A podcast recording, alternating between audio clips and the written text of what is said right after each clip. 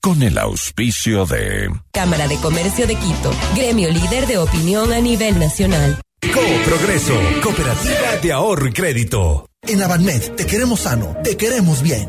Por suerte, ahora existe la nueva app de aseguradora del sur, con la que pueden obtener asistencia automotriz al instante. Metrovalores, 27 años de experiencia liderando el mercado bursátil ecuatoriano. Programa de información apto para todo público. Presentan Decisiones con Jorge Ortiz. Un diálogo frontal para entender los acontecimientos coyunturales del Ecuador y el mundo de una manera directa y a fondo. Dirección informativa, María Fernanda Zavala. Dirección general, Cristian del Alcázar Ponce. Retransmiten en Cuenca, Antena 1. Bienvenidos.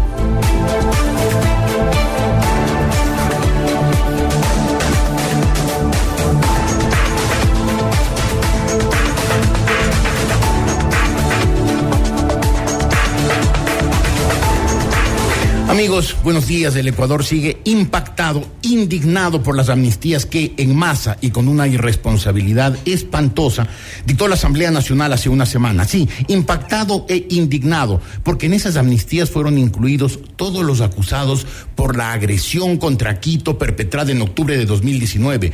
Una agresión que, en el colmo de la infamia, sus autores trataron de disfrazarla de protesta social.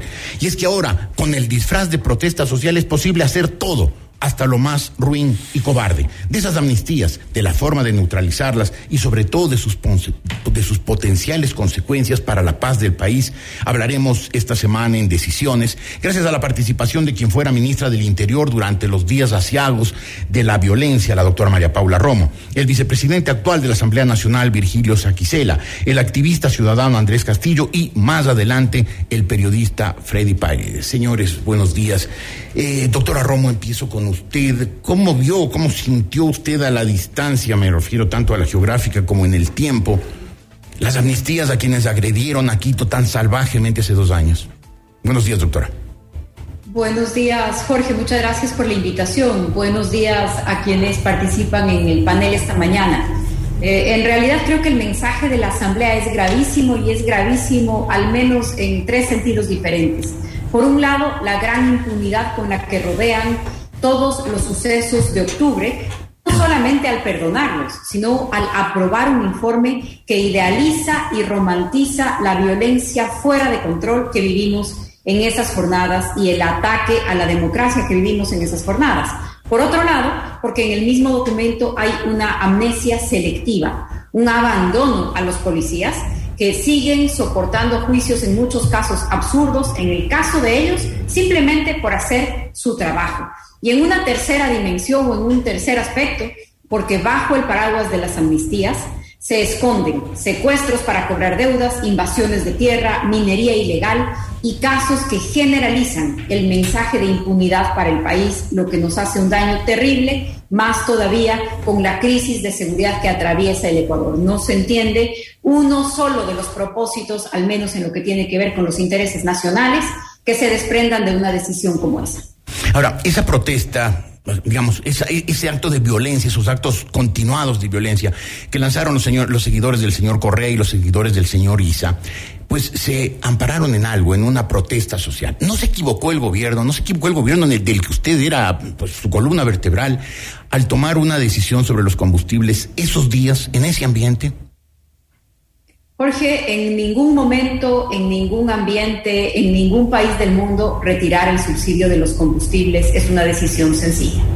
En ningún lugar esta es una decisión sin consecuencias. En ningún lugar es una decisión fácil de transmitirle a la población luego de una época de bonanza, de derroche, de corrupción, es fácil transmitirle a la población que ya no hay dinero, que vivíamos en una burbuja y que los combustibles eran o este subsidio era un agujero gigantesco.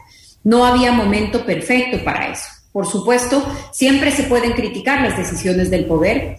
La, eh, la población, la ciudadanía en el Ecuador, siempre hemos estado acostumbrados a poner nuestra voz en alto, a marchar, a salir a la calle, a protestar, pero nunca con una botella de gasolina en la mano entonces, el derecho a la protesta, el derecho a la libre expresión, el derecho a la crítica de una decisión, de ninguna manera podía amparar el ataque a pertrechos militares, el cortarle agua a la población civil, el interrumpir el funcionamiento de, las vías principales de los aeropuertos, la toma de un pozo petrolero, el ataque a las ambulancias, la quema de unidades de policía. Con esto no pretendo minimizar eh, la violencia de la que todos los que estuvieron en primera línea fueron eh, víctimas también, del lado de los policías y del lado de los ciudadanos. Pero lo que quiero es demostrar que el nivel de violencia, de agresividad, de toma de objetivos, como si se tratara de una confrontación casi eh, de, militar o paramilitar, el secuestro de policías y militares, no es un mensaje político, es un mensaje en contra de la existencia misma del Estado y de la vigencia del Estado de Derecho. Y frente a eso, no hay justificación posible. El pretexto fueron los combustibles, pero en el fondo, correístas y una parte de la CONAIE del Pachacutic, lo que nos mostraron es que estaban dispuestos literalmente a prender el país para conseguir la impunidad de su líder. Asambleísta Saquicela, ¿Cómo fue posible que una cosa así pasara en la Asamblea Nacional? Tengo claro que esta, Asamblea, esta Asamblea Nacional es la peor que ha habido en la historia del Ecuador desde 1979, cuando volvimos a la democracia, pero llegar a esto. Bueno, gracias por la oportunidad, licenciado Ortiz. Un saludo a los panelistas e invitados a, este diálogo. Eh, partamos derecho si esto que la amnistía significa perdón y se opera con esta figura constitucional cuando justamente se dan delitos, delitos políticos y conexos. Es decir... Pero estos fueron delitos comunes, eh, atacar como agredieron... si le lee usted a Zavala Vaquerizo y si lee el, artículo 99 de la Ley Orgánica de la Función Legislativa, va a encontrar que incluso en delitos comunes cabe la amnistía. Ok, pero hay amnistías y amnistías. y esta fue imperdonable, injustificable. jurisprudencialmente, no existe un concepto único en el mundo sobre los delitos políticos. Eh, queda un poco al análisis, al subjetivismo, al arbitrio incluso de los congresos de los distintos países, en este caso de la Asamblea Nacional del Ecuador. Sin embargo, creo yo de que eh, hay que separar las dos cosas. Quito no puede ser agredido por absolutamente nadie. Eh, es la capital de los ecuatorianos todos nos sentimos orgullosos de nuestra capital. Vamos, vamos al tema. ¿Qué pasó en la Asamblea? ¿Por qué fue posible? justamente eh, ese es el tema que se ha puesto, la agresión a Quito, que la condenamos desde donde sea, o sea, dentro de una etapa de convulsión que vivió el país frente a un decreto que dictó el presidente Moreno en aquella época. ¿Qué pasó en la Asamblea Nacional? La Asamblea Nacional es eminentemente política. Si no existen los votos, no pasan los trámites. En el caso específico se necesitaba mayoría calificada de 92 votos. Si no están los correístas en esa mayoría, no hay 92 votos, porque son 48. Eh, luego del análisis que se realizó en la comisión, donde yo sí sugerí, pero no se dio paso en la Comisión de Garantías Constitucionales, a que se analice no caso por caso, pero sí delito por delito. Claro. ¿no? Es decir, caso de rebelión, la prefecta Pavón, Virgilio Hernández y alguien más, era un tema había otros temas donde estaban 20 personas, otros donde estaban 60 personas, luchadores sociales, eh, antimineros y situaciones por el estilo. Sin embargo, eh, no se dio esa, esa posibilidad que hubiese sido la, correcta. Pero llegó ya a la Asamblea y de una u otra manera en, la, eh, en el diálogo político para buscar la alternativa, si daba o no se daba, se terminó poniendo en un solo saco. Pero hagamos un análisis un poco más allá. Sí, lo que pasa es que por el tiempo le pido que seamos un poco más sucintos, más directos. Pongamos el caso del secuestro. Que, haya 48 votos correístas es más que comprensible. Quienes agredieron a Quito fueron básicamente los correístas. Y que ellos busquen perdón y olvido.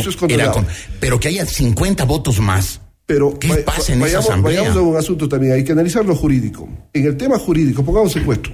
¿Qué pasó en la Casa de la Cultura? La retención de los policías, producto de eh, la convulsión que vivía el país en ese momento, en un lugar donde decían que era espacio de paz de, los indígenas fundamentalmente. ¿Qué pasó? Ese proceso empezó en el 2019, en octubre, hace dos años y medio casi. La eh, doctora Romo fue ministra de gobierno en esa época, un año y más luego de que se dieron estos hechos. La Administración de Justicia, la Fiscalía, para ser exactos, ¿qué hizo? si es que habían las filmaciones, si existían las pruebas, si existían los testigos, debía haber operado. En delitos de menos de cinco años tienen un año para la investigación previa. No lo hicieron. En delitos de más de cinco años tienen dos años. Han pasado los dos años. Hubo un tema de omisión por parte de la Fiscalía. En el caso de secuestro, incluso sin las amnistías, abstrayéndonos del tema de amnistías que se hayan dado o no por la Asamblea Nacional, ¿qué es lo que sucedió? Ya pasaron dos años de la investigación previa y no se ha llamado, en el caso de los policías, a juicio. O sea, hubo omisión por parte Eso- de la eso debe- Fiscalía. debería estar ya archivado. Entonces, hay que hacer un análisis de- en el contexto. Vuelvo a insistir a riesgo de redundancia, condeno como el que más los temas de agresión a la capital de los ecuatorianos. Pero también enmarquémonos dentro de la realidad de cada proceso. Ahora, al final del día, eh, quienes legítimamente, quienes como ciudadanos quiteños, quienes como ecuatorianos dicen que no están de acuerdo con lo que resolvió la Asamblea, tienen la acción de inconstitucionalidad, que es la única que puede darse para que se resuelva el tema. Andrés Castillo, ¿están en eso? Jorge, buenos días. Un saludo a María Paula, a Virgilio y gracias por la invitación. Es un gusto estar Adelante. Hemos iniciado la acción de inconstitucionalidad. ¿Quiénes hemos? El pla- la plataforma Quito Levántate, un poco de ciudadanos que, en atención a lo que ha sucedido en la Asamblea Nacional, nos hemos organizado para dar una defensa técnica de la ciudad y de lo que sucedió jurídicamente, además. Porque esto no se trata, Jorge, solamente de minimizar el tema y decir son cuatro quiteños oligarcas que están buscando que se respete Sin la es una, es, es una idiotez. No tiene lectura, ¿no? Eh, aquí eh, se, se, se quitó el agua durante cuatro días de Ambato, se tomaron las No, gobernaciones de hemos distintas... visto de lo que son capaces los correístas. Dicen Nah. cualquier cosa porque hay una multitud, la más desinformada del país, que, les cree todo. Si lo dijo Correa es cierto, aunque sea un mentiroso con tu más. Y algo más, en la Constitución de la República hay prohibición expresa de entregar amnistías a quienes están siendo investigados por delitos de terrorismo, de secuestro, de atentado contra la administración pública o de delitos contra la vida por causas políticas. Y ahí, en ese informe y en esa resolución, hay al menos dos docenas de ciudadanos que están siendo investigados por secuestro o por terrorismo. Y no solamente Isa, Vargas, Santi, no, no, no. Hay una serie de gente que inclusive ha sido quienes, como decía María Paula en su primera parte, eh, estaban siendo investigados por secuestros para cobrar deudas o gente que tiene que ver con minería ilegal.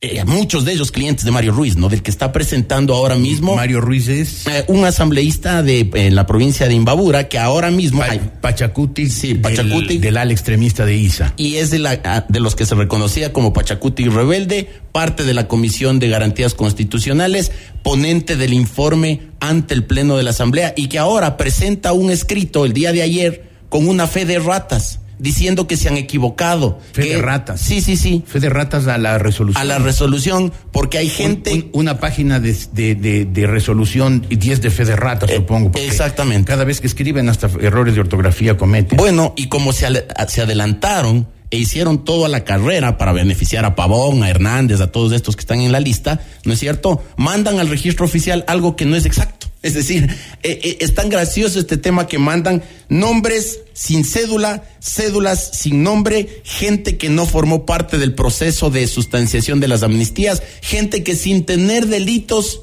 les dan amnistía. Es decir, todo un atropellamiento a la norma, al Estado de Derecho, a la organización jurídica del país. ¿Qué se puede lograr? Bueno, hemos pedido a la Corte Constitucional tres cosas, Jorge. Uno, que saque del ordenamiento jurídico a la resolución, pero como sabemos que esto se demora porque la Corte está con un proceso de cronología de los casos, hemos pedido también que se suspendan los efectos de la resolución en el auto de admisión del proceso y adicionalmente por la conmoción social que ha generado esto, que se rompa la cronología que tiene la Corte autoimpuesta para conocer sobre los casos y resuelva con prioridad esto. Esperamos que el señor presidente de la Corte Constitucional, Ali Lozada, sobre el quien ha recaído el sorteo de la causa, sea sensible con la situación que está viviendo el país, porque si es que hablamos de pacificación, y a los cinco segundos de lo que sale la resolución, el señor Isa dice en su cuenta de redes sociales que esto es una victoria de la CONAIE y que continuará la lucha contra el neoliberalismo, es una puerta abierta para que vengan más listas de amnistías como ya las han presentado y adicionalmente ya están anunciando otra nueva movilización.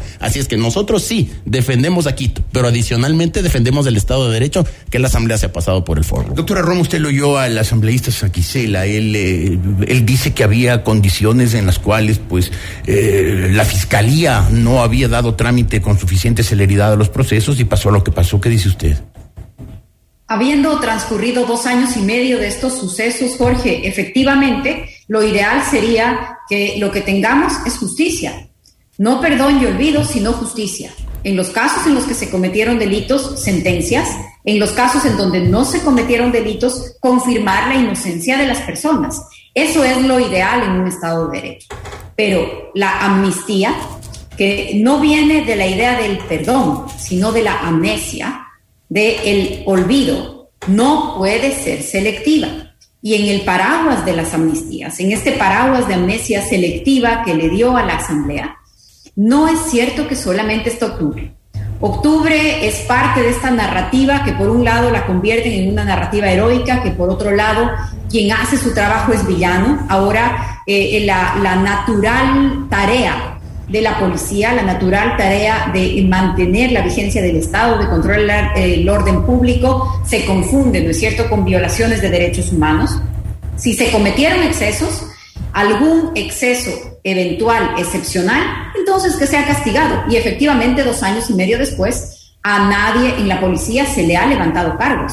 Sin embargo, en las amnistías ya habían casos sentenciados, así que no digamos que solamente eran temas que tienen que ver con la demora o no de la justicia, ya habían sentencias. El señor Joffre Poma, que en ese entonces era asambleísta y fue detenido dentro del pozo petrolero de Sucumbíos, ya estaba sentenciado. Ahora trabaja en la Asamblea Nacional como asesor de uno de los firmantes del informe, de uno de los votantes del Qué vergüenza, qué vergüenza. Él ya estaba sentenciado. También ya estaban llamados a juicio quienes incendiaron la Contraloría General del Estado. Ya estaban llamados a juicio. Pero, de nuevo, a pesar de lo grave que es octubre, a pesar de que lo tenemos fresco en la memoria, de que deberíamos dar un mensaje de no repetición, no de romantizar lo que sucedió, a pesar de eso, no nos confundamos pensando que las amnistías son todas sobre eso. El hilo conductor de las amnistías es la impunidad y el hilo conductor de las amnistías es el cuestionar la existencia misma, la vigencia del Estado de Derecho. Y si me da 30 segundos, me gustaría leerle lo que dice 30, segundos, doctor. la Asamblea Nacional sobre la invasión de tierras, en la que también estaba ya sentenciado Leonidas Isa. Hay dos invasiones de tierras en ese paquete, dos invasiones de tierra con sentencia. La una Vargas en la Amazonía, en un caso muy conocido que lleva ya muchos años, que se conoce como Tesulay. En ese caso hay sentencia condenatoria ejecutoriada de última instancia, incluso con orden de desalojo de las tierras que fueron ilegalmente ocupadas.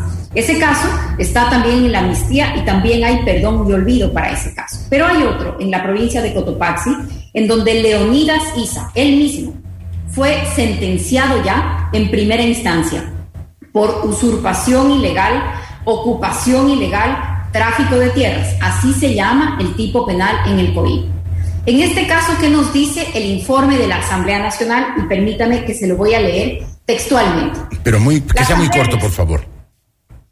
De los hechos del caso, se desprende que el señor Leonidas Sisa, en el pleno ejercicio de la facultad de aplicación de justicia indígena, determinó la existencia de un territorio comunitario.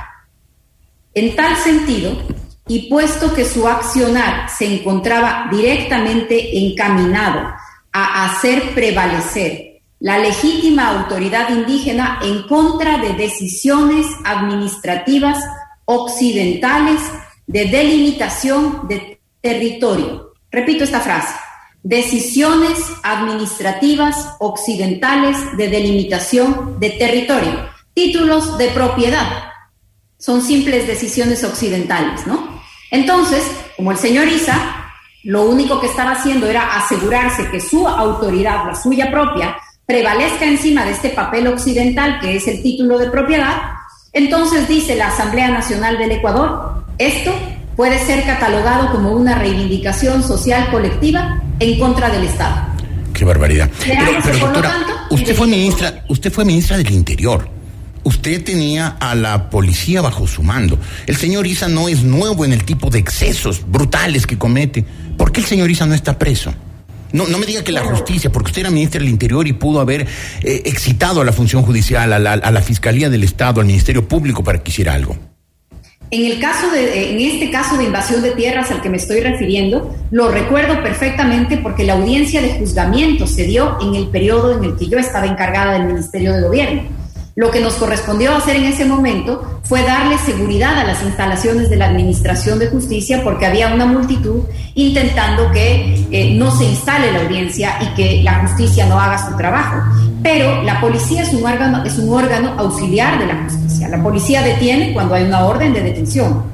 La policía interviene, la policía desaloja cuando hay una orden de desalojo. La policía no toma decisiones por sí sola, eso usted lo conoce, pero lo aclaro porque muchas veces las personas que nos escuchan dicen, bueno, la policía puede actuar por sí sola. No, la policía es un órgano auxiliar. En los casos que están relacionados con octubre. No hubo pasividad, doctora. el gobierno y usted no se quedaron. No, no, no, hemos sido en general los ecuatorianos demasiado tolerantes con el señor es que es indígena, él está luchando, es una protesta social, es una reivindicación, entonces que haga lo que le da la gana. Y ha hecho exactamente eso, ha hecho lo que le ha dado la gana. Yo añadiría algo, Jorge, que me preocupa más todavía. Es que hay conceptos que son conceptos importantes para la vida en sociedad, para la vida en diversidad, para la vida en democracia, y los están usando a conveniencia y los están distorsionando. Porque la idea de vivir en diversidad en el Ecuador es indispensable para, para nuestra propia existencia como Estado. Pero no puede ser que se lleve al extremo estos conceptos, que se, se los interprete a conveniencia y que de pronto el resultado sea sentencias de nueve años de cárcel, porque hay un caso de amnistías sentenciado con nueve años de cárcel por un secuestro en la provincia de Cañar a los empleados de una cooperativa. Los secuestran, los llevan a una comunidad. Después de irle secuestrando a una señora, por ejemplo, empleada de una cooperativa, se van llevando con una grúa el carro para quedarse con el carro como una parte de cobro porque la cooperativa había quebrado. Luego le piden que la familia traiga las escrituras de la casa para también pasarse la casa a la propiedad y ese era el cobro de una cooperativa quebrada les dan nueve años de cárcel, porque eso en el Ecuador y en cualquier lugar del mundo se llama secuestro extorsivo, y la Asamblea dice, pobrecitos, los están persiguiendo por haber administrado justicia indígena. No están malos conceptos, es una burla la interpretación. Es lo que le digo, pues pobrecitos, es, es una protesta social legítima, es gente pobre, es gente marginada y por lo tanto que haga lo que le dé la gana. Y han hecho eso, han, han hecho lo que les ha dado la gana y seguirán haciendo lo que eso es lo peor. Eh, asambleísta Saquicela, usted como miembro de la Asamblea no se siente avergonzado de ser parte de un cuerpo que no solamente hizo esto, esto es un poco el, la cereza del pastel, pero el, el desastre total de esta Asamblea actual. Bueno, el Poder Legislativo siempre estará en el ojo del huracán y sobre todo porque... Eh, sobre todo cuando hace tantas tonterías. Eh, intereses eh, políticos, distintas ideologías, distintas, distintas ponencias. A ver, eh, si este tema tiene que solucionarse a través de eh, la Corte Constitucional en un Estado constitucional de derechos en el que vivimos, que se lo haga. Yo voté por las amnistías, ¿no? ¿Usted votó por Yo las amnistías? Yo voté por las amnistías y, le estoy indicando. A mi criterio, en la comisión dije yo que debía haberse hecho por partes. Sin embargo, el momento en el cual se tenía que resolver temas como el secuestro, no se dice que esté en proceso, sino que haya secuestro, no está nadie sentenciado. Hay principio de inocencia en este país. Hay temas. Pero la doctora Romo dice, la doctora Romo del tema de mi provincia, en el Cañar, ¿no? De, las, de los ciudadanos que habrían retenido a la gente que les había estafado, allá es lastimosamente la estafa a través de estas instituciones fantasmas financieras, o en la época anterior, en la asamblea anterior, cuando se dio la amnistía a los señores de San Pedro en el Alto Cañar, ¿no? de la ciudad de Cañar en las alturas, eh, porque habían retenido a la gente que eh, llevó por tráfico de migrantes a, los Estados Unidos y fallecieron y, tanto sus familiares, dio la asamblea anterior la amnistía. Ahí nadie dijo que corría o no corría. Pero no, no, las amnistías corren. El problema es cuando se las da a gente que ha generado la violencia, la, la, la, que agredió a Quito como lo hicieron en esos días los seguidores del señor Isa y los correístas. Yo no puedo estar de acuerdo con la agresión absolutamente en ninguna ciudad, menos de la capital de los ecuatorianos. Sin embargo, para mí la justicia se ha tardado. justicia que tarda, pero, eso, no justifica. No, no, es justificativo y por eso estoy afrontando y por eso he venido yo acá. Por lo que le estoy indicando, en el caso de secuestro no existía el secuestro. No existía ni siquiera eh, un llamamiento a juicio, ni siquiera se ha terminado hasta el día de hoy la investigación. Muy, muy mal por parte de la Administración de Justicia, pero peor por parte de la Asamblea que, que, ya da carpetazo el asunto, fin de la película, no pasó nada. Quito vivió 12 días de vacaciones. La conexividad permite ese análisis eh, jurídico. Este momento, como lo ha dicho el doctor Castillo, hay una acción de inconstitucionalidad. Habría que revisar el momento que se pronuncie la Corte Constitucional sobre cada uno de los casos que han sido sujetos a amnistía.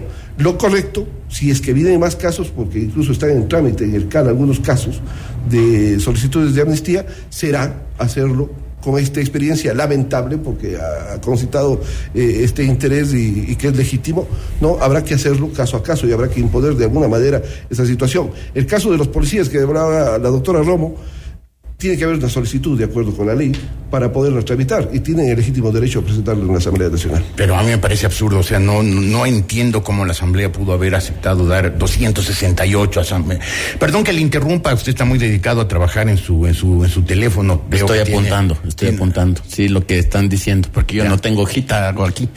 ya, y porque quiere replicar algo. Sí, sí, sí, sí, a ver, Jorge. Adelante. A ver, eh, ¿qué, qué difícil es tener un debate jurídico con quienes no tienen claro el Estado de Derecho. ¿De quién estamos hablando? Con ciertos miembros de la Asamblea Nacional. Cuando se les decía dentro de la Comisión de Garantías Constitucionales que lo primero que debe ir, lo que debe ir por delante son las sentencias de las causas, decían que no, que las amnistías no requerían sentencia, que se podía pedir antes. Y por eso es que pidieron a la Fiscalía un detalle de los delitos por los cuales se les estaba persiguiendo a los que pidieron las amnistías. Y fue la Fiscalía la que presentó cuáles eran los delitos que tenía para cada caso. Sí, de acuerdo, la fiscalía se pudo haber demorado por, por razones sí. propias de ellos, pero también hay otro tipo de causas y de casos que hicieron que la justicia se demore, Jorge. Por ejemplo, el señor Isa y el señor Vargas, acompañado de abogados de la Clínica de Derechos Humanos de la Católica y de esta organización INRED, fueron a rendir versión en la fiscalía y decían que a ellos no les pueden investigar ni les pueden interrogar si no es con un intérprete por delante porque la constitución les reconoce el derecho a ser eh, interrogados en su lengua madre. Entonces ten, les tenían que interrogar en quichua porque no entienden el castellano. El señor Vargas y el señor Isa. Eso dijeron. Pero por supuesto. O sea, se han, han adquirido la capacidad de embuste del correísmo. Bueno, y, y cuando dieron órdenes en octubre del 19, las dieron en castellano. Y cuando mandaron a cerrar los pozos petroleros, las dieron en castellano. Pero cuando se les llama a la fiscalía, allá no entienden el idioma. Ahí sí ya no pueden. Ahí necesitan de un intérprete. Eso no tiene presentación, no tiene lectura, Jorge. Eh, adicionalmente, cuando desde una misma institución, compuesta por distintos actores, por supuesto, hace un año y más a María Paula Romo le destituyen del cargo de ministra de gobierno, bajo el burdo argumento de que reprimieron las manifestaciones utilizando bombas lacrimógenas caducadas. Es decir, los próximos ministros de Estado tienen que cuidarse de repeler manifestaciones porque si no les destituyen. Y si es que deciden repeler manifestaciones violentas como la que están acostumbrados a hacer Isa y Vargas, tienen que irse al rastrillo de la policía a ver si es que las bombas están caducadas o no. Y al mismo tiempo la asamblea con el doctor Saquicela por, por, por delante deciden amnistiar a los violentos y decir que no, que a los policías también se les puede amnistiar, pero que tienen que pedir. Esto no tiene lectura. Si es que hubo temas en el cañar, es lo mismo que los asambleístas de acá de Pichincha, asambleístas Aquisela. ¿Cómo se le ocurre a usted votar a favor de las amnistías de los que agreden en su provincia? Aquí en Pichincha, con los votos de los asambleístas de Pichincha, se resuelve amnistiar a quienes apalearon esta ciudad. Por lo tanto, yo sí quiero hacer una convocatoria para que ahora que está de moda calificarse entre ustedes, votarse entre ustedes, votar a la presidenta, los quiteños califiquemos la función de los asambleístas de Pichincha e iniciemos un proceso de revocatoria del mandato. Y nos midamos en las urnas a ver cómo les va en esa calificación. ¿Usted está anunciando eso? Sí, el señor. inicio de un proceso de revocatoria. Sí, señor. Todos los asambleístas de Pichincha. Los que votaron a favor y los que se abstuvieron, porque ya están claro. nerviositos algunos diciendo, yo me abstuve porque no estaba de acuerdo en que se vote en, bloque. Por eso me abstuve. No, no, no. La abstención en derecho parlamentario quiere decir no me importa. Y si no les importa, quito. Y si no les importa lo que pasó, pues los vamos a evaluar. Muy bien, vamos a hacer un corte. Al, al regreso, el doctor Saquicela podrá responderle, replicarle a Andrés Castillo. Seguimos enseguida.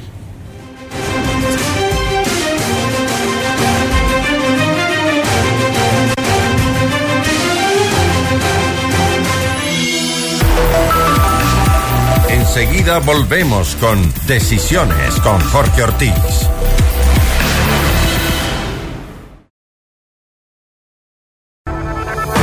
Continuamos en Decisiones con Jorge Ortiz. Retransmiten en Cuenca, Antena 1.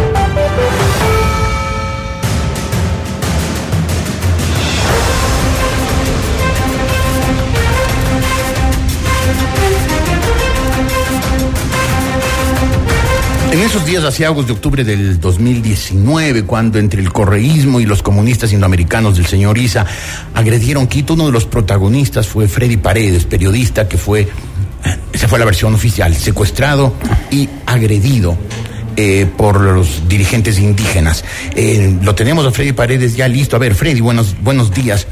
¿Fuiste secuestrado? ¿Fuiste agredido? ¿O, o, fue una misión periodística, con riesgo, pero misión periodística para cubrir una información de interés nacional? Freddy, buenos días. Se nos colgó la señal, se nos colgó la señal. Doctor Saquicela, usted fue mencionado por eh, Andrés Castillo. Re- replique, por favor.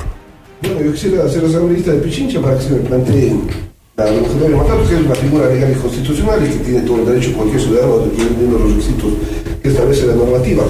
Eh, y si se da, se da.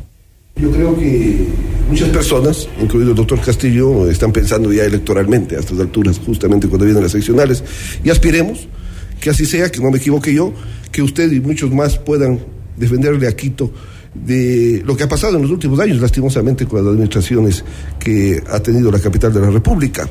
Yo condeno y lo haré siempre cualquier tipo de agresión en donde sea, sea en mi ciudad natal, Azogues, de la que fui su alcalde, sea acá en la capital de la, República, de la República, que la siento como mía porque es la capital, es la segunda vez que vivo en Quito, Jorge. Lo hice hace 37 años cuando mi padre, Virgilio Saquicera Toledo, fue diputado de Izquierda Democrática, en el año 84 al 86, en el gobierno de Febres Cordero. ¿no? Ahora lo hago y con mi familia resido acá desde hace nueve meses que estoy de asambleísta.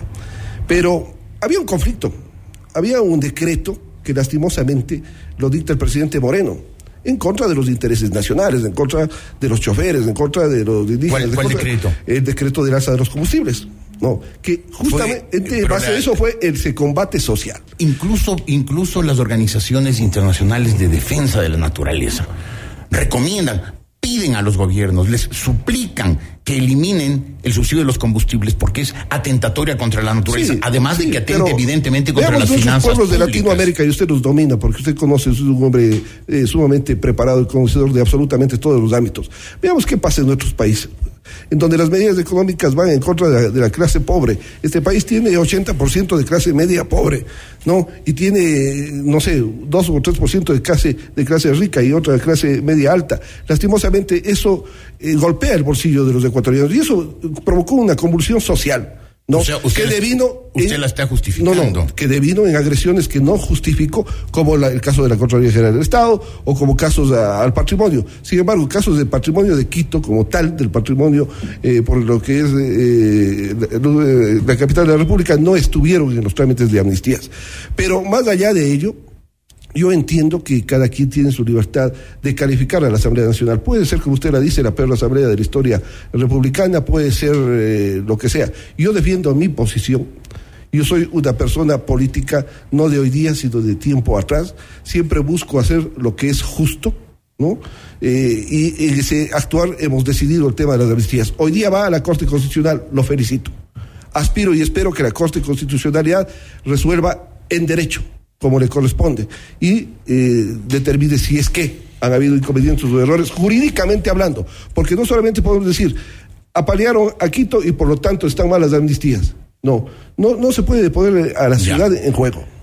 Doctora Romo, fue culpa del gobierno, según el doctor Saquicela. ¿Cómo se le ocurre subir el precio de los combustibles? Es interesante eh, la discusión y además el, el tono de la discusión, Jorge, porque yo creo que lo que está en juego no es la interpretación sobre octubre solamente. Lo que está en juego es la discusión sobre la vigencia misma o el tipo de Estado en el que queremos vivir. El señor Isa escribió un libro, o de varios autores, pero el libro sobre octubre, que a ellos le llaman estallido, termina con una línea que es muy interesante, porque ellos dicen comunismo indigenista o barbarie. Así termina el libro. El libro dice que el país tiene que escoger entre comunismo indigenista o barbarie. Octubre fue la muestra de la barbarie. La amnistía es la reivindicación del comunismo indigenista. Creo que en el fondo la discusión es sobre lo que va a pasar en el futuro también. No es solamente una interpretación del pasado.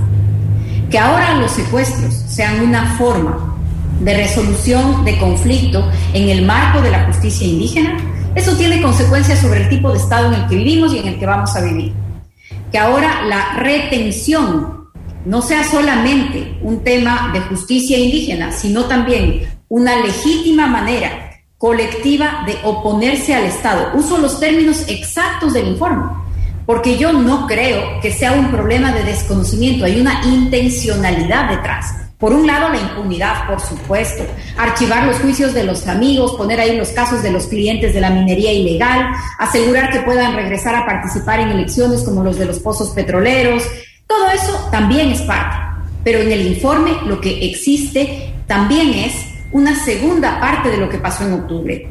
Yo decía siempre y ponía este ejemplo, la toma de las gobernaciones. Un grupo de personas tomándose gobernaciones, muchas fueron pacíficas en muchos casos, incluso a la salida de las gobernaciones, luego de días de estar ahí, los dirigentes que estaban en ese lugar hicieron un acta de entrega-recepción de la gobernación.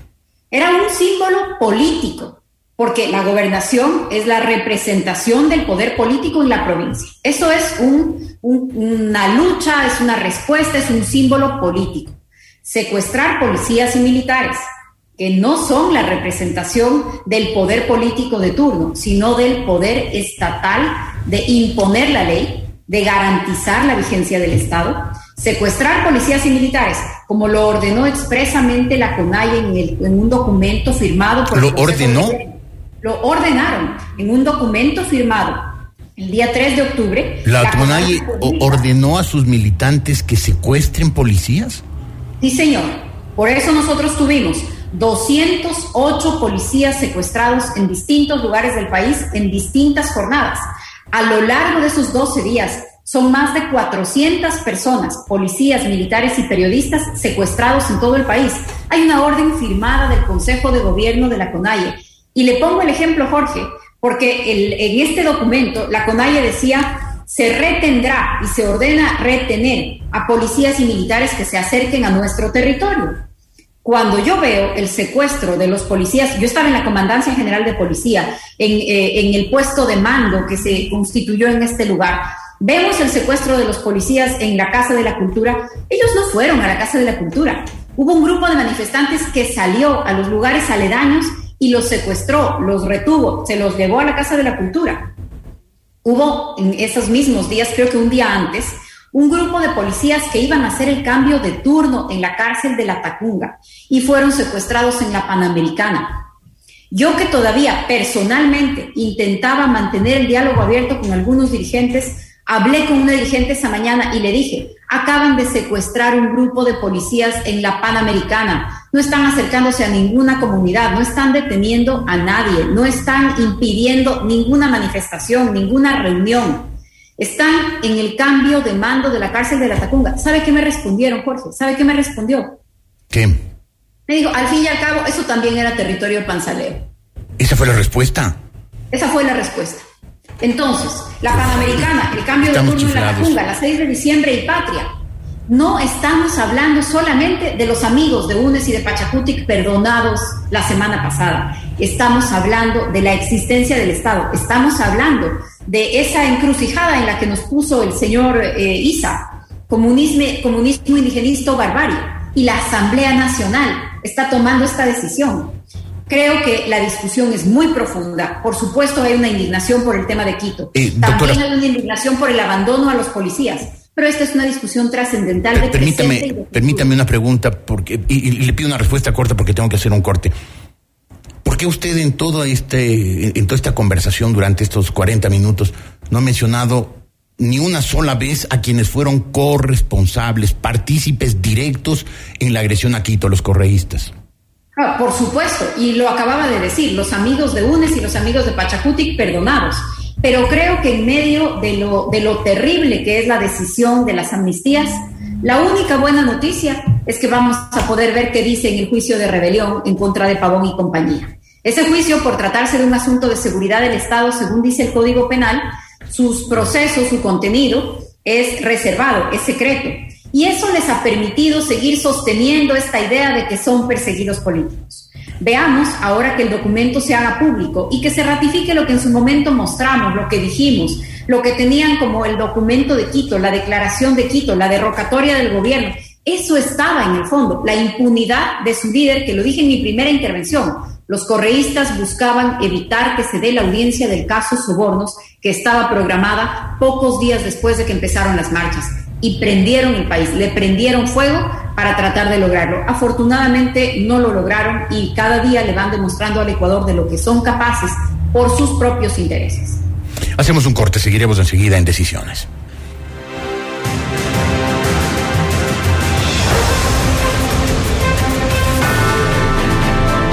Un momento regresamos con más de Decisiones con Jorge Ortiz.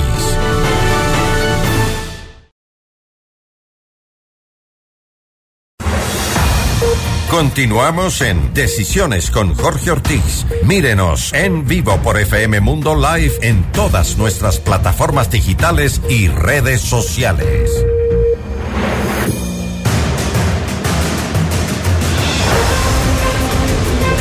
Y ahora sí lo tenemos a Freddy Paredes, periodista de Teleamazonas. En esos días fue eh, agredido, secuestrado. ¿Fue en realidad, Freddy, un secuestro y una agresión?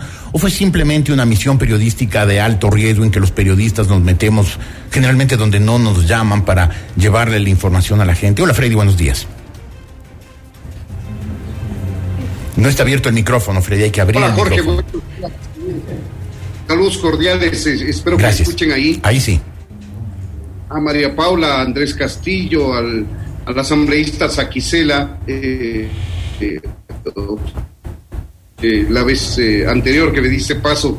Yo estoy trabajando también en, en el mismo quehacer periodístico a esta Lo hora. sabemos, Freddy, y por eso nuestro importancia de tu agradecimiento. entrevista y, y compartir con los panelistas. Estoy aquí, me interesa eh, formar parte de, de- de este diálogo. No tengo el contexto general de, de- de la conversación, lamentablemente, pero sí quiero decirte, fue una misión periodística peligrosa. Normalmente los periodistas nos exponemos a peligro en el ejercicio de nuestra profesión, pero al margen de aquello, lo que ocurrió en octubre de 2019 fue un secuestro no se le puede llamar de otra manera cuando a una persona le retienen contra su voluntad en un sitio que ya no quiere estar. ¿Pero fue una Una retención por la fuerza o, o fue un... No sea malito, señor de Paredes, prensa, quédese. Que es el trabajo que habitualmente hacemos los periodistas. Fuimos, acudimos allá. ¿Me escuchan? Perdón. Sí, Freddy, hay, hay, hay un poco de altibajos. Mi pregunta era, ¿fue una retención por la fuerza o fue, vea, señor Paredes, no sea malo, quédese un rato? Parece que hay algún problema en, la- en, el, en, el, en el Por audio. supuesto, decía antes de que se interrumpa. No, tenemos, te- tenemos algún, alguna dificultad, Freddy, trataremos de reconectarnos después de un segundo. Andrés, creo que fuiste mencionado. El diputado Saquicela dijo, pues eh, ya estamos en plena campaña electoral. ¿Estás en plena campaña electoral? Los asambleístas tienen que actuar con, estilo, eh, con, con sentido nacional, dice la Constitución. No, y además en general a- los políticos, quienes hacen trabajos públicos, Sí. los periodistas también. Sí, si yo fuera Cañarejo, créame que estaría iniciando el proceso de revocatoria contra usted, créame. Pero vivo en Pichincha y no tengo la suerte de vivir allá. Así es que voy a hacer cargo del tema de los pichinchanos. Y más allá de eso, porque aquí son muy, muy, muy hábiles para pretender mezclar peras con zapotes. Que haya un procedimiento electoral muy pronto no quiere decir que yo mismo haya iniciado los procesos contra Isa y contra Vargas hace dos años atrás. Quien presentó las denuncias ante la fiscalía fui yo. Por lo tanto, desde aquella época he venido creyendo que Quito merece ser defendida de enemigos externos e internos. Estuvimos también en el tema de Yunda, cuando entre él y su parentela y sus amigos se dedicaron a robarle a Quito. Entonces, más allá de lo que yo pueda hacer, yo sí le quiero dejar claro a usted, a Isa, a, a Santi a todos ellos, que si yo tengo que renunciar a cualquier aspiración mía, lo voy a hacer. Pero asimismo les conmino a ellos a pedir perdón a la ciudad de Quito, ¿sí? Y adicionalmente a dejar el terrorismo y el secuestro como forma de debate político, ¿no es cierto? Ahí ya podemos entrar a conversar en otro tema. Han dicho que estamos la oligarquía quiteña opuesta a las amnistías. Ayer nomás en un canal de televisión se sacó un reportaje en donde modestos vendedores de caramelos en la zona de alrededor de la asamblea decían que fueron asaltados, que fueron vejados, que se llevaron su eh, los productos que tenían para vender. Es decir, aquí se olvidaron de esa gente para tener un acuerdo político, para quedar bien con la señora Zori, para quedar bien entre ellos, para cuidarse las espaldas. El pueblo de Quito, absolutamente desplazado. La gente que fue aplastada, absolutamente Andrés, ¿Cómo se explica la posición de ciertos asambleístas del grupo de gobierno, ya sea de Creo o de, de- de quienes apoyan al gobierno, que votaron a favor de esas amnistías contra las cuales después cargó Lazo? ¿Cómo se entiende eso? Yo tengo que lamentar la posición del, del bloque del BAN, ¿no? Es decir, cuando uno es bloque, es bloque siempre. Ellos se inscribieron como bloque en la sesión inaugural de la Asamblea ya el 15 de mayo del 2021 y formaron parte de las negociaciones para nombrar la mesa directiva. Gracia, el asambleísta Saquicel, es el primer vicepresidente de la Asamblea en función de ese acuerdo. Entonces, si es que no hay capacidad de sostener la palabra, si no los acuerdos son para cada caso, no estamos frente a una asamblea orgánica, estamos frente a una asamblea de mayorías coyunturales. Doctor Saquicela. Sí, yo soy parte de la bancada del Acuerdo Nacional, la bancada de, gobierno, y en el tema hay que ser explícitos. A alguien escuché de que el gobierno juega dos haces. Por un lado, unos votaron en contra de las amnistías y otros votamos a favor. Es que dicen que así. el objetivo era mantener a la señora Yori y que para eso tuvieron que votar a favor. los fantasmas que han visto de la señora Yori he sido yo, porque coincidencialmente por las situaciones políticas soy de vicepresidente, pero yo el día que hubo la votación voté abstención porque se está pretendiendo, entre comillas, juzgar al cal. No, pero tengo que ser claro el gobierno no ha direccionado esa situación, eh, más bien dialogamos con el jefe de bloque y, el grupo de asambleístas quedamos en libertad de resolver el tema de las amnistías, decir, que no ha habido disposición del gobierno, unos voten a favor y otros voten en contra para quedar bien con unos o, con otros. El escenario del Parlamento Nacional es de ese. Pero vamos al fondo del asunto. Este tema fue tan político que al final del día el expresidente Moreno terminó firmando un acuerdo y de, dejando sin efecto el decreto eh, presidencial que provocó esa situación política. Habrá tiempo para hacer un análisis mucho más pormenorizado de jurisprudencial, doctrinario, jurídico, legal, constitucional de lo que es la amnistía, hasta dónde se extiende la conexividad. No, no podemos hablar solamente en, el aire, pero insisto por quinta vez, si está en la Corte Constitucional, bienvenido sea y la Corte pueda resolver. La eh, doctora Romo, a una persona que respeto, una mujer inteligente, una mujer preparada, pero justamente ella estuvo un año, un mes y días más de ministra a partir de octubre de octubre de 2019, en donde ella podía haber, en el caso específico que cita de los policías en alguna comunidad del centro del país, podía haber eh, buscado las alternativas, eh, entre comillas, presionar para que esa Administración de Justicia resuelva los temas que no les ha resuelto hasta el día de hoy en los procesos de secuestro que se han iniciado. Así es de que aspiremos de que todo esto, la Corte Constitucional, el tema legítimo de la gente de Quito que tiene que defender a su, a su, ciudad, el tema eh, político en términos generales, posibilite, posibilite una reconciliación eh, social. Que, este, que el señor Risa, yo no tengo nada con el señor Risa, ni le conozco. No, ni con el señor Vargas, ni con los señores del correísmo. Pero no se trata de correístas de izquierda, de derecha, se trata de, del país. Así es de que aspiremos, aspiremos de que este problema que se, se, ha suscitado sirva para mejorar en el país. Eh, doctora Romo, ya, le, ya eh, lo tengo en segunda, Freddy Paredes, ya le, ya le paso a usted. Freddy, eh, mi, mi, pregunta era, ¿en realidad fue un secuestro? ¿En realidad lo que ocurrió en octubre del 19 fue una, un acto de agresión? ¿O simplemente fue, señor Paredes, no se vaya, quédese, ayúdenos a cubrir, a, a divulgar lo que está ocurriendo aquí? Ofrezco disculpas nuevamente, Jorge, a ti, a todos los panelistas, a los amigos que nos escuchan. Muy rápidamente, Freddy, por favor. comunicación, sí, claro que sí. Yo creo que sí, en efecto, se trató de un secuestro cuando a ti te eh, retienen contra tu voluntad en un sitio donde tú ya no quieres estar, pues eso se llama secuestro, no, no hay otra forma de calificar. Además, se trata de un secuestro con trampa, porque nos convocaron a una rueda de prensa, luego nos obligaban hacer una transmisión en vivo cuando eso es algo sumamente complejo, al menos en la televisión, y eh, finalmente pues eh, eh, nos impidieron salir cuando ya terminamos nuestra cobertura y ahí y eso lo dije expresamente cuando a manera de circo nos hacían pasar primero a los policías después a los periodistas a decir bajo presión psicológica que estábamos voluntariamente ahí que no pasaba absolutamente nada eso fue un secuestro, una retención. Este, eh, por fortuna duró horas, no se extendió más frente a la presión que hubo política, pública, y pudimos eh, finalmente salir con las consecuencias lamentables que tuve yo particularmente en este caso. Eh, fue una agresión, hubo un golpe en la cabeza con una piedra. ¿Quiénes fueron los culpables de esto? ¿Quién, quién incitó esto? ¿Quién primero forzó la retención y segundo incitó o toleró la agresión? Jorge, y a mí me invade un sentimiento de, impotencia, ¿no? Porque eh, eh, la persona que eh, me agredió cobardemente por la espalda con, con una hazaña terrible que cuando yo vi el video después de eh, recuperarme del golpe de, ir a la clínica, pues o, obviamente no podía creer lo que había pasado. Eh, eso, eso pudo haber sido catalogado realmente como un intento de asesinato. Eso no fue encausado legalmente de esa manera, sino como lesiones eh, superiores a 30 días.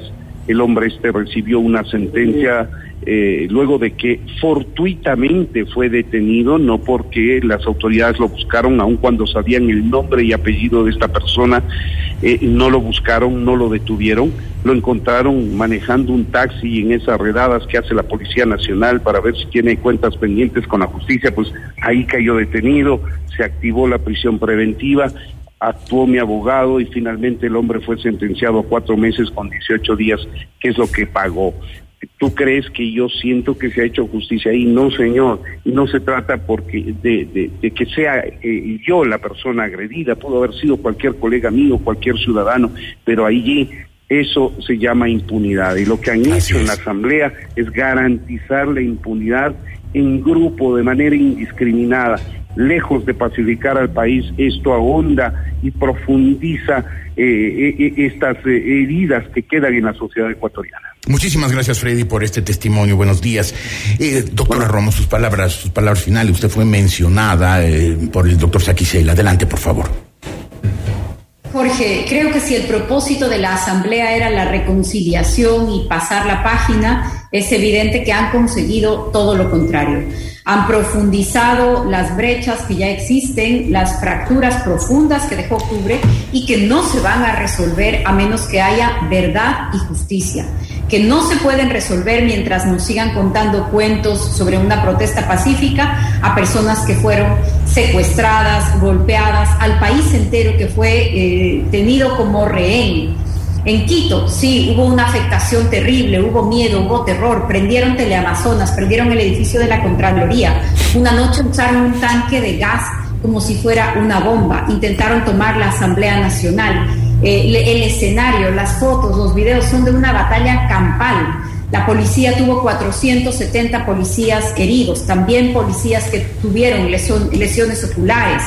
Es decir, la magnitud fue gigantesca. Pero por cierto, Quito también tuvo dos mujeres, Mónica y Kelly, que murieron calcinadas por un incendio provocado en su casa por los manifestantes. Una de ellas, la más joven, la hija, eh, no estaba, ella, ella no murió, ella pudo ser sacada de la casa en llamas, pero la ambulancia que iba a atenderla no pudo pasar porque no se permitió el paso de Qué la barbaridad. ambulancia por parte de los Doctora, manifestantes. eh, como no se me- permitió que los bomberos se acerquen a Teleamazonas. Doctora, se me ha terminado pasó- el tiempo. Lamentablemente este tema da para, para, para muchísimo más porque la indignación del país ante esta eh, eh, amnistías concedidas en masa por la Asamblea Nacional, pues eh, dan para, para mucho. Quiero hacer una pregunta, espero una, una respuesta con un monosílabo. Hay un eh, interés en la Asamblea Nacional, básicamente el pacto Nebot-Correa, con el señor Isa y los pachacutis comunistas detrás, por tumbarlo a Guillermo Lazo. Creo que sí, creo que hay una tensión política muy fuerte en la Asamblea y también creo una cosa, Jorge, que si es que esta amnistía estaba motivada por alguna oferta de estabilidad, yo no le creería a quien ha sido capaz de tomarle el pelo al país, palabra por palabra en 300 páginas. Si le tomaron el pelo al país, no sé si no harán lo mismo con aquellos a quienes les ofrecieron estabilidad. Gracias, doctora. Eh, doctor Saquicela, ¿hay un intento de tumbarlo al gobierno? El problema político es álgido eh, en los últimos meses. Sin embargo, creo que no. Y, y el gobierno no solo tiene buenas intenciones, el gobierno tiene una hoja de ruta. El presidente Lazo es un estadista que busca solucionar. Yo creo que en la Asamblea falta diálogo. Falta diálogo entre el gobierno y la Asamblea y falta un diálogo interno con las distintas fuerzas políticas. Pero se puede dialogar con el con el pacto Nebot Correa. Yo creo que sí. Hay temas como la ley de inversiones que deberíamos sentarnos a dialogar y ver en qué coincidimos. Perfecto. Con los distintos sectores. Doctor Castillo, ¿hay un intento de tumbar al gobierno? Sí. Sí, así de plano, no le cabe duda. Muchas gracias. Eh, hacemos un corte, volveremos enseguida. Aquí termina este. Les quiero agradecer a la doctora Roma, al doctor Saquicela, al doctor Castillo por su intervención. Y eh, hacemos un corte, volveremos con mi punto de vista.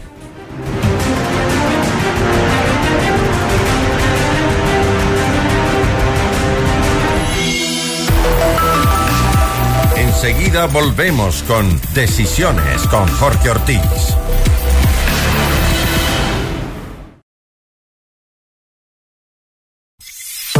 Estamos presentando Decisiones con Jorge Ortiz, un programa especial de FM Mundo y Notimundo. Todos los programas, mírelos en nuestro canal de YouTube, FM Mundo Live.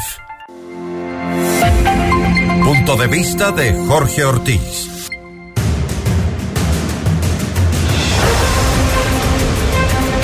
Quienes creían que nuestros diputados no servían para nada, por lo menos para nada bueno, estaban muy equivocados, equivocadísimos.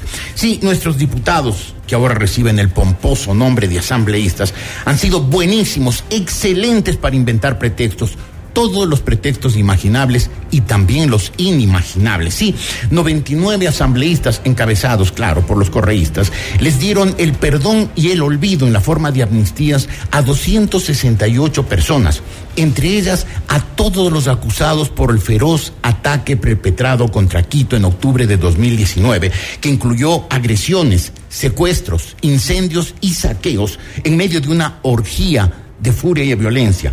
Perdón y olvido para todos, porque cualquier vandalismo es posible, hasta el más ruin y cobarde, si se lo disfraza de protesta social. Lo asombroso es que después de haber dictado esas amnistías, los asambleístas recurrieron a los pretextos más estrafalarios, ridículos, para tratar de justificarlos.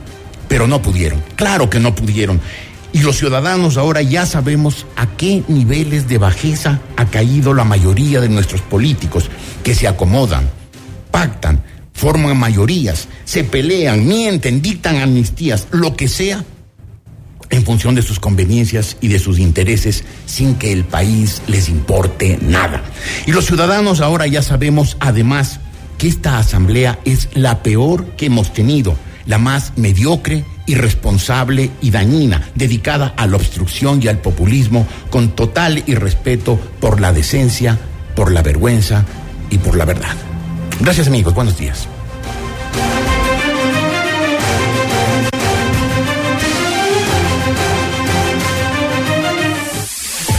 FM Mundo y Notimundo presentaron Decisiones con Jorge Ortiz. Un diálogo frontal para entender los acontecimientos coyunturales del Ecuador y el mundo de una manera directa y a fondo.